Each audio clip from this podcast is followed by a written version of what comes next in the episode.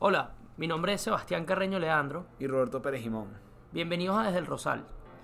Nosotros dos trabajamos en Solfín Casa de Bolsa, una entidad financiera que tiene más de 16 años brindando servicios en el mercado financiero nacional.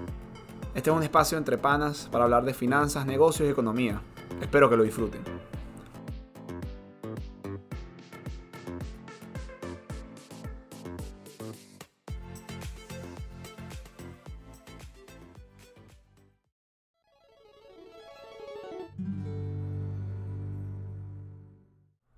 Bienvenidos a Desde el Rosal, aunque creo que esto lo decimos burda en el intro, en verdad.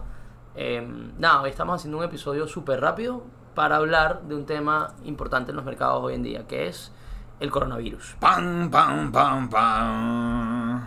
El coronavirus, sin entrar mucho en detalles eh, médicos, es un nuevo virus que brotó a principios de este año desde una provincia en China y aparentemente tiene que ver con comer murciélagos o algo por el estilo. Hay una teoría conspirativa que parece que el gobierno de China está jugando con una cepa de guerra biológica y a alguien se le escapó esta simple cepa y bueno, no queremos meternos con problemas con el gobierno chino y esto es pura especulación.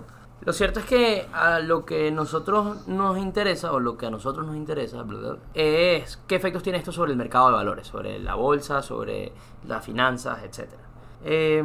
¿Alguna idea, Robert? Bueno, eh, para darte unas luces exactamente de qué ha pasado en el mercado de valores, vamos a hablar primero del mercado chino. El mercado chino, desde que empezó la reacción frente a lo que viene siendo el coronavirus, hubo un sell-off, una venta de activos chinos o de activos de empresas que cotizan en la bolsa, en la bolsa asiática de- del país. El índice chino del que Roberto está hablando es el CSI 300, que es un índice conformado por 300 acciones representativas del mercado chino que cotizan en Shanghai o en Shenzhen. Volvemos. De 720 mil millones de dólares. Esto fue una caída brutal del índice chino de, un- de más de un 26,52% a lo que viene siendo el year to date, estando grabando este episodio hoy el viernes de carnaval. Burda de trabajadores en Solfín, viernes de carnaval, 4 de la tarde, grabando un episodio desde el Rosal. ¿Vacaciones? Aplauso para nosotros. Eh, nada, yo tengo algunas informaciones de. o, sí, tengo alguna información sobre lo que ha estado eh, produciendo el coronavirus. Eh, y como efectos ha tenido, primero, los costos eh, de vida, ¿no? En el momento de esta grabación, el coronavirus ya ha registrado 77.264 casos y ha matado a 2.250 personas, la mayoría de ellas en China. Luego están los, los efectos, eh, como mencionamos, del mercado. Muchas cosas han pasado. Por ejemplo, la Asociación de la Industria Inalámbrica GSMA canceló un evento llamado Mobile World Congress del 24 de febrero. Y lo canceló porque los participantes estaban... Ese es el de Barcelona, ¿no? Ese, ese es el de Barcelona que los Amazon, Apple, etcétera, de este mundo estaban retirándose del, del Congreso. También, por ejemplo, Apple alertó hace esta semana, de hecho, a principios de esta semana, sobre la imposibilidad de cumplir con las proyecciones de venta y de producción que tenían para el primer trimestre de este año. Y eso pasa porque la mayoría de las tiendas y fábricas de Apple están o permanentemente cerradas en este momento en China o, o u operando a horas irregulares. Como que Trump tenía razón, ¿no? Hay que regresar a las fábricas a América. Exacto, sí, eso no, esto nada estuviera pasando si todo estuviera concentrado en Estados Unidos. Pero no tenemos una postura al respecto nosotros, ni mucho menos. Facebook también canceló una conferencia de mercado global en San Francisco, perdón, una conferencia de mercadeo global en San Francisco. Este, entonces, bueno, más efectos negativos que está viendo el mercado producto del virus. Ahora, fíjense qué interesante que considerando que estas empresas están teniendo una actitud negativa, digamos, a la perspectiva de las empresas en su crecimiento debido a los efectos del coronavirus, hay unos activos ahorita que son los activos safe haven o los activos que se utilizan para agarrar una cobertura frente a estos riesgos que han tenido un crecimiento brutal a lo que ha venido siendo el comienzo del, del coronavirus hasta los efectos de hoy en día. El oro y los ETF que siguen el crecimiento del oro han tenido un repunte de más del 10% de lo que viene siendo este año. O sea, digamos, para el oro, que fue un activo que el año pasado sí tuvo un crecimiento, pero tuvo un crecimiento en total year to date. O sea, digamos, desde el 1 de enero del 2019 hasta el 31 de diciembre del 2019, de más o menos el 15%. Ya estamos viendo 10% de ganancia este año a lo que viene siendo eso. O sea, incremento abrumador. Otro ganador importante ahí eh, es el, las letras del Tesoro americano, es decir, los bonos que emite el gobierno americano, que son considerados los activos quizás más seguros que transan en mercados secundarios. y en lo que va de año el rendimiento de esos activos ha cambiado en un 17%, eh, implicando una subida de precio del 17%. O sea que está, están súper apreciados en este momento y es también porque la gente ante el miedo dice, déjame invertirme en lo que es más seguro y en lo que es menos volátil.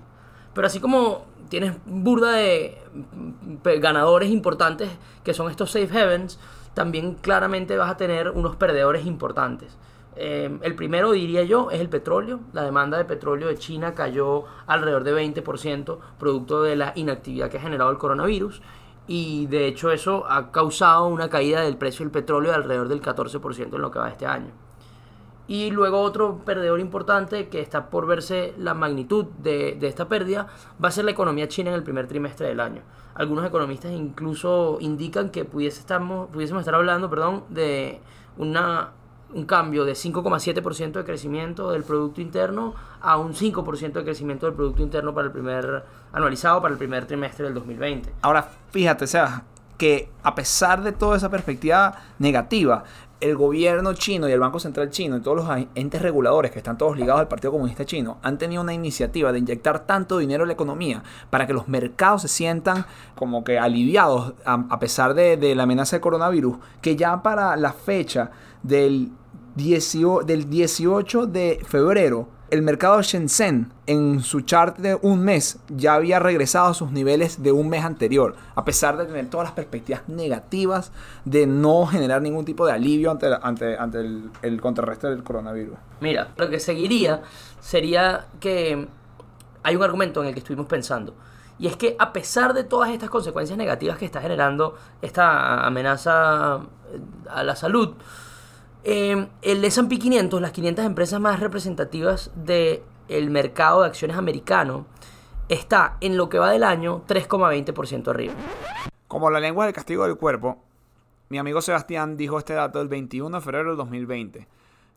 Tuvimos que hacer este inciso porque el, el efecto del coronavirus ha sido tal que para hoy que estamos haciendo esto, el 27 de febrero del 2020, el S&P 500, el índice, ha retrocedido un 3,20%. Continuamos. Y ese 3,20% arriba, por detrás, lo que nos comunica es que a pesar de que existe una amenaza importante, el mercado está viendo, a nuestro entender, fundamentalmente dos cosas. Primero, eh, ¿qué es lo primero? Hay, hay, no, está el tema de liquidez, pero antes de eso yo iba a decir otra cosa. Primero, eh, el hecho de que las ganancias de las empresas siguen siendo eh, positivas con respecto a lo que espera el mercado. Y esto lo vimos en los últimos reportes de ganancias trimestrales que estuvieron siendo publicados o se estuvieron publicando en, enero y a, y a, principios de febrero. Y eso ha impulsado o ha ayudado a mantener el mercado a flote. Y en segundo lugar, y creería yo que más importante, hay demasiada plata en la calle. Hay billete, papá. Billete en la calle. Desde el 2008 cuando la crisis financiera, eh, lo que hicieron los bancos centrales para poder eh, impulsar a las economías que habían entrado en recesión fue eh, inyectar liquidez a la economía, es decir, tomar política monetaria o tomar medidas de política monetaria expansiva. Y eso lo que implicó fue que los balances de los principales bancos centrales del mundo se ubicaran en este momento en sus máximos históricos, o por lo menos esto es cierto hasta el 2017 el hecho de que estos balances tengan estos tamaños, lo que significa es que eh, los bancos centrales están comprando muchos títulos, es decir, le están cambiando a los inversionistas títulos por dinero y ese dinero está en la calle y los inversionistas están buscando dónde colocarlo.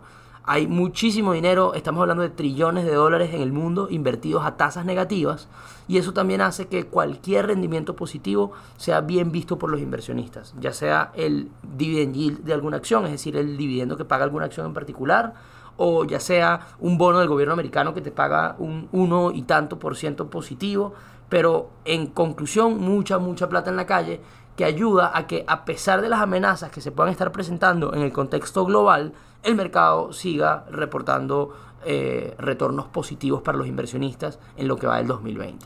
Así que si están viendo que el mundo se está volviendo loco, eh, todas las perspectivas de crecimiento están yéndose y que estamos jugando básicamente al Play Inc. Eh, generalizado, pero los mercados están yendo bien, es porque los gobiernos y los bancos centrales necesitan que la percepción de estabilidad dentro de los mercados se mantenga. Porque si esa confianza se va, quién sabe qué pudiera ser la mezcla entre un virus epidémico y unos mercados completamente inestables. Si les pareció que este capítulo de Desde el Rosal iba burda de rápido, quéjense con Humberto eh, a nuestro Instagram o no sé si tenemos correo, pero a nuestro correo en tal caso, porque fue él el que nos dijo que esto era un flash episode y lo teníamos que grabar en menos de 10 minutos. Chao, nos vemos la próxima. Desde el Rosal es un podcast producido por Solfín Casa de Bolsa. Nuestro director, Humberto Becerra. Y los hosts, Roberto Pérez Jimón y yo, Sebastián Carreño Leandro. Esperamos que nos sigas escuchando y si quieres encontrarnos, ya sabes que estamos en el Rosal.